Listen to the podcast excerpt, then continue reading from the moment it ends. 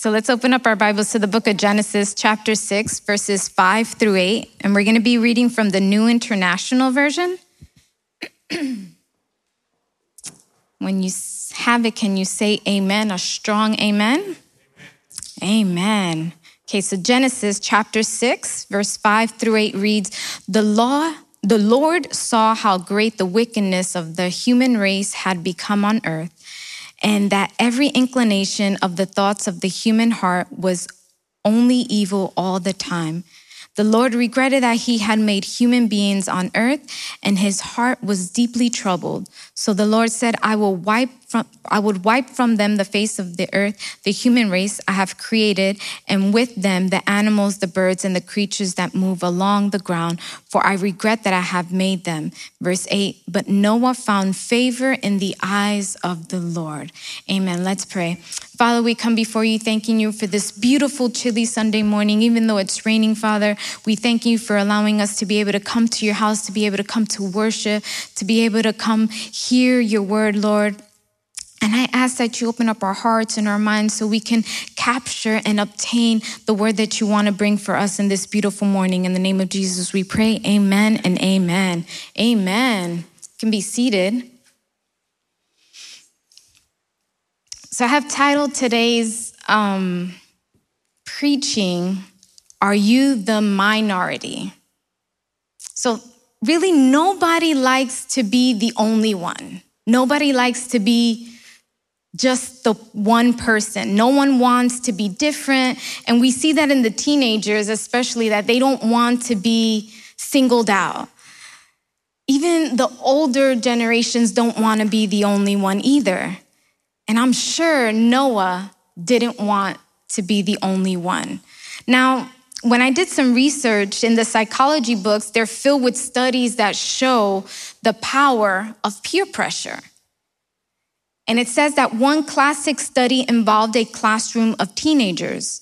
And on the board of, in the front of the class were three charts with a series of lines varying lengths on each.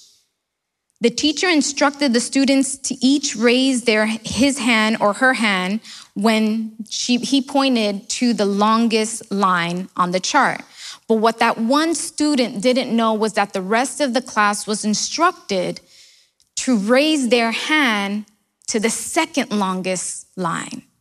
Now, when the teacher pointed to that second longest line, all the other students raised their hands saying it was the longest. And so the one student that wasn't informed, he kind of looked around, maybe scared to not raise his hand, and he raised his hand as well. And this went for about 75% of the time. And the same thing happens, or the same thing happened when they did it with a group of younger children or even other teenagers. Nobody wants to be the only one. Parents all have heard their teenagers say, but everyone is doing it, right? We all hear it. And you know, we've always said, I don't care if everyone's doing it, you're not. There's a famous saying that says, and I I could hear it in my grandma's words. If everyone's going to jump off a bridge, are you going to do it? Now, we see it a lot in advertising, we see it a lot in the media and the fashion that all, everyone wants to fit in. Everyone. They just want to fit in. They want to be in the club. They want to be popular. They want to be, um, they don't want to be outcasted. No one wants to stand alone. None of us are the exception. We all, we like to think that peer pressure only affects the younger people, but we know better. How many times some of us have been in a restaurant with a group of friends that aren't believers, and everyone starts eating when their food comes to the table, and we kind of like, should I pray? Should I not pray? We sometimes give in and we don't pray because everyone else is eating. Or maybe at work, there's a conversation that kind of turns to a subject that makes us uncomfortable. Or they say an inappropriate joke, or there's a gossip that's going around that's somewhat indecent. You don't like it. You couldn't disagree with it more. Or what about when an opportunity opens up to talk about your faith? The door is wide open. You know you should speak up. So, standing against the odds is never easy. Now, we think of Noah, our mind quickly jumps to the images of the flood, and we think of this big boat that is filled with animals and even the rainbow of promise. And some might think that those 40 days and 40 nights of rain doesn't sound half bad, but there's more to the story of Noah. And the biggest lesson comes at the beginning of this story. And today's lesson, we see a man who stood alone for God. And I want to give you a little bit of background in case you don't know much about the story of Noah. Noah was first mentioned in the Bible after his father Lamech predicted the upcoming destruction of the earth and that no and what would Noah's role be in restoring mankind. Now, Noah was about the 10th generation descendant of Adam. His grandfather, Noah's grandfather, was Methuselah, who is the oldest man recorded in the Bible. He lived to be 969 years old, the grandfather. Noah himself was 500 years old when he had his three sons, Japheth, Shem, and Ham.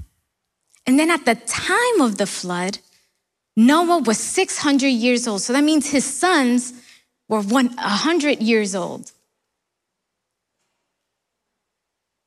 So now let's go back to the story. Noah lived in some dark times. If we look at the beginning of chapter six, there's a, this is the whole point of it. There was wickedness, there was atrocity, there was evil doing, there was immorality, which had grown to the point of no return. The hearts of men, they preferred the increase of violence and injustice. There was a plague, there was an invasion, there was an outbreak of evil that spread from home to home and heart to heart. It's not simple to stand our ground when others around us are kind of drifting with the tide, they're kind of going with it. But can you imagine Noah standing his ground? The pressure here of this popular opinion of kind of going with the flow pulls down on our convictions, on our values. For those of you that know how to swim or have been around the areas in which you swim, you kind of meet lifeguards and they kind of tell you that we have to be careful certain times. When we go out and swim, there might be an undercurrent. An invisible undercurrent can even pull the best swimmers farther and farther from the shore before they even realize what's happening. Now, there's an illustration that I wanted to share with you this morning. Now, I haven't tried it, but supposedly you can take a frog and drop it in a pan of hot water, and it would immediately react to the liquid and jump out. Now, if you take that same frog and you drop it into a pan of cool or warm water and gradually turn up the heat, the frog will adjust its temperature to his surrounding to the point to where you can boil this frog alive. Church, this is what happens to many of us. We kind of adapt to our surroundings so we can live in it. Now, for those of you who are over 50, I want you to think about the recent change or the changes that have happened or that you've experienced during your lifetime. This year, year 2020, recently working no longer means going into an office. We've now been able to work from home virtually nobody has a home phone, much less a rotary phone. And for those of you that don't know that, it's a, it's a special phone. See, our interactions are completely different If we were to see the people in the 1960s in which they were re- in, interacting, they would call their friend on that rotary phone and be like, hey, are you home? Whereas today we kind of have these gadgets Facebook, Instagram, Snapchat, Twitter, TikTok, and we kind of know where that person is without them actually telling us. We kind of say, oh, well, they're here. Who would have imagined that the standards would have changed quickly in less than a year? What in other years would take a couple of years, we've experienced something and a change in less than a year. See, a gradual change sometimes doesn't scare us, it doesn't create chaos. But a rapid change some people are screaming bloody murder to the point where the divorce rates are through the roof. See, many people are even bothered by being everything being online. They prefer that face to face interaction. And bit by bit, slowly, our level of decency and our morality, it kind of erodes.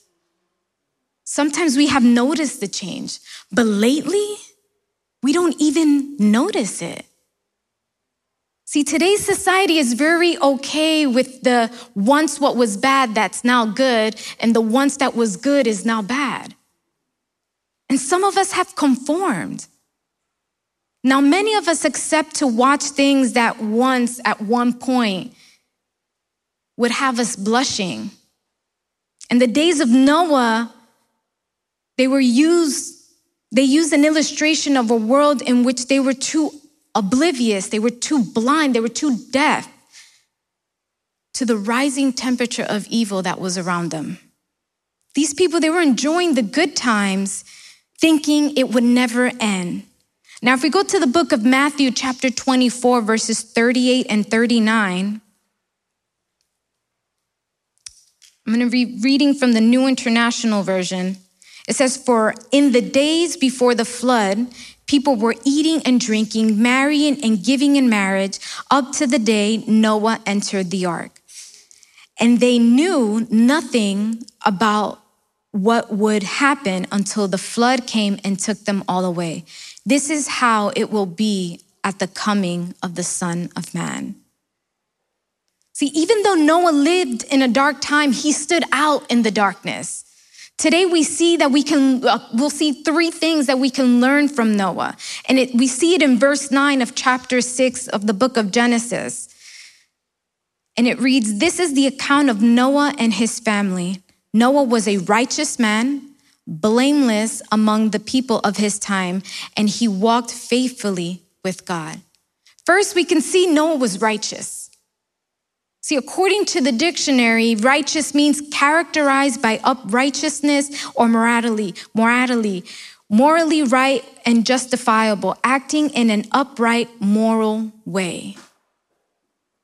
The Hebrew term emphasizes righteousness as just and honest behavior towards others.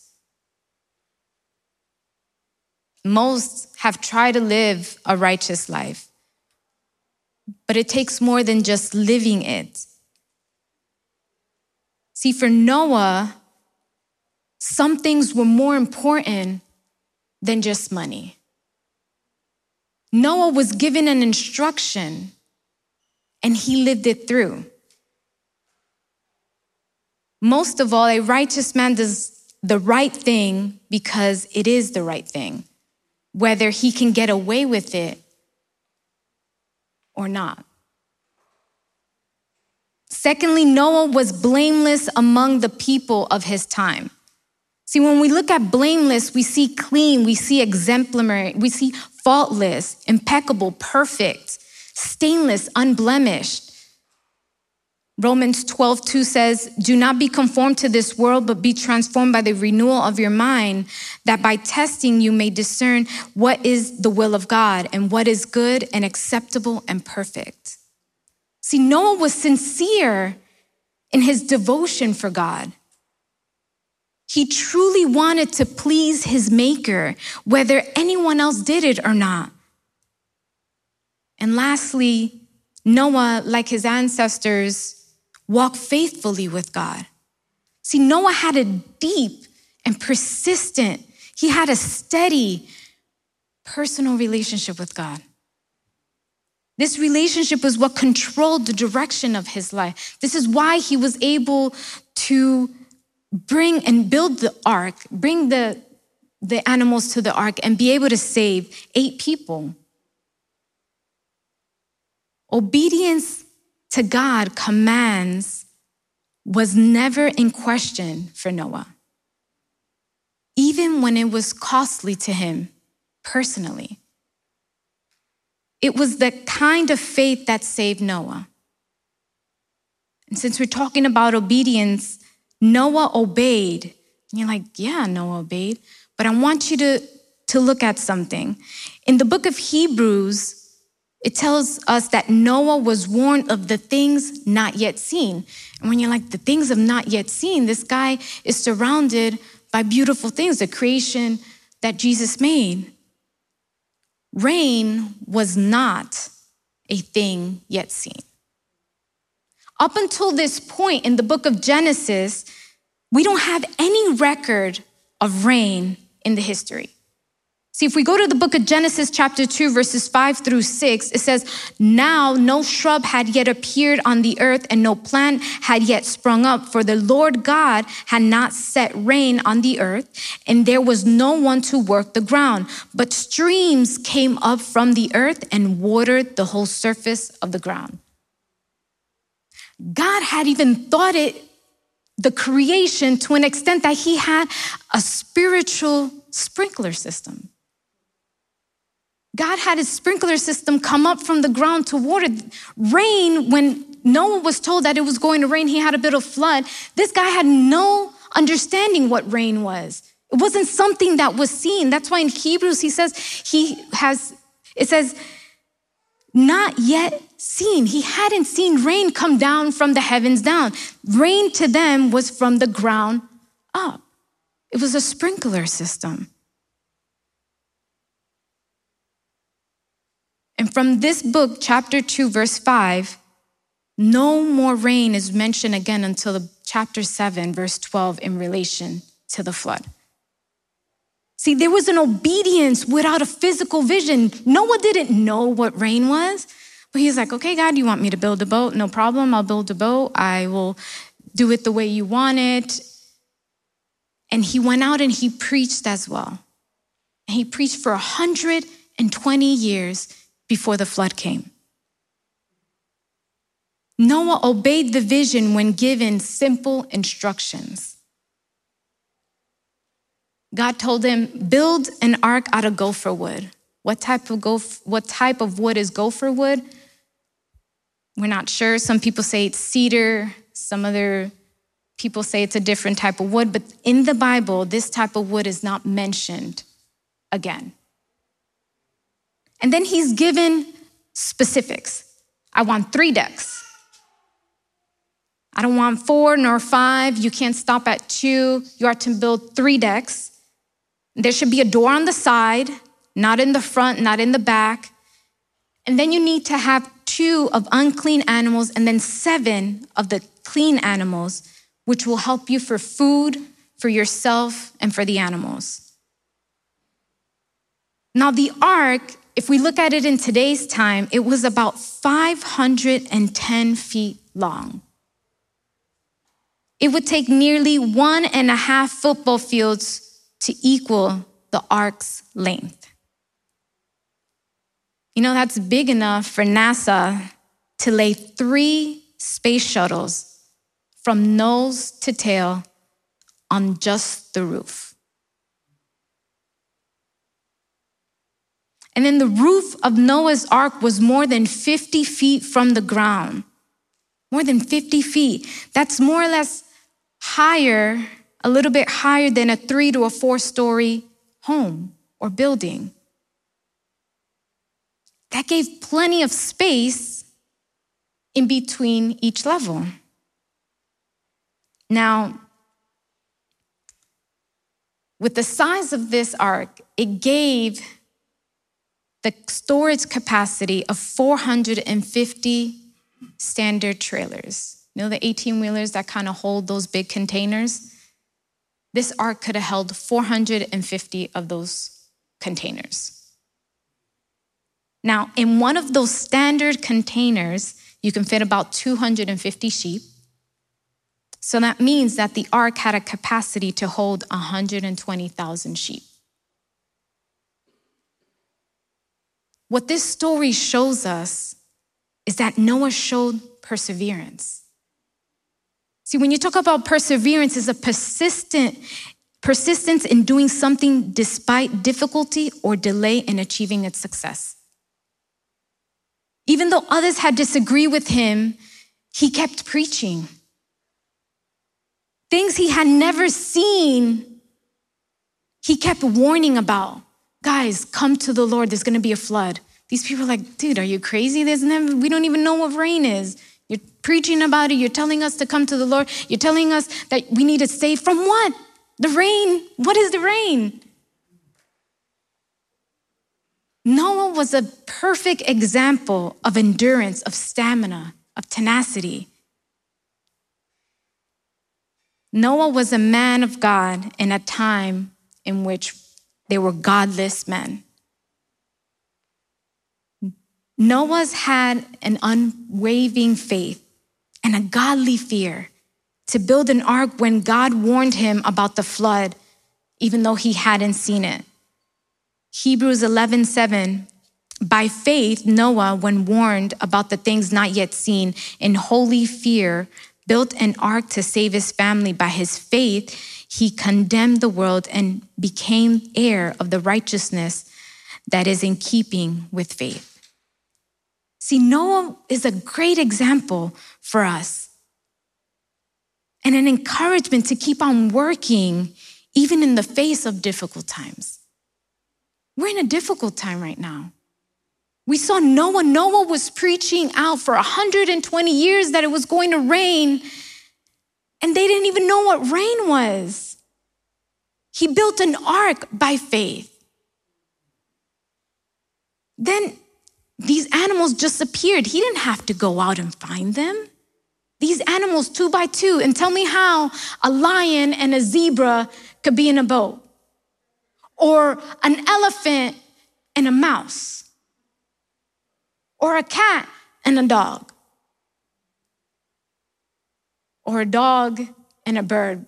We have a dog, and he brings us treats. He brings us little treats. He grabs the birds or the little things that come around and he kind of brings it to us as treats. Can you imagine that? How did they survive in that ark? But Noah found grace in the eyes of the Lord. See, the God that made this world, us included, is a God of justice. He won't tolerate evil forever. He did it in Noah's days, and he won't in our days. But even as God demonstrated his justice, he also held out his mercy. God allowed those 120 years for people to repent. And it was only eight people that were saved. If we go into the study and we see how many people were, were there, or more or less could have been, with a person living up to 900 years, that would mean 18 generations. That would put them in the billions as far as people who lived there.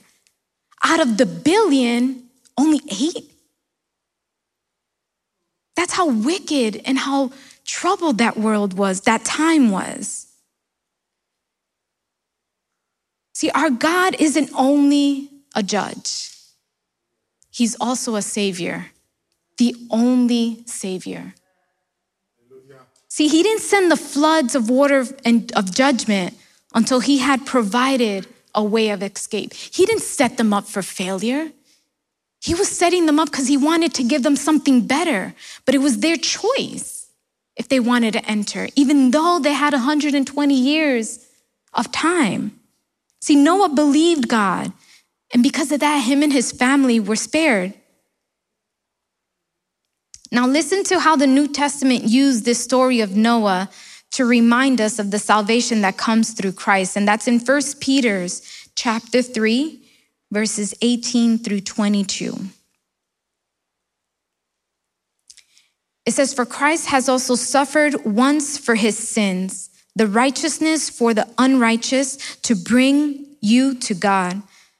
He was put to death in the body, but made alive in the spirit after being made alive, he went and made proclamation to the imprisoned spirits, to those who were disobedient long ago when God waited patiently in the days of Noah. While the ark was being built, it, in it only a few people, eight in all, were saved through the water. And this water symbolizes baptism that now saves you also. Not the removal of dirt from the body, but the plague of a clear conscience towards God. It saves you by the resurrection of Jesus Christ, who has gone into heaven and is a God, is at God's right hand with angels, authorities, and powers in submission to him. And with this, I want to close.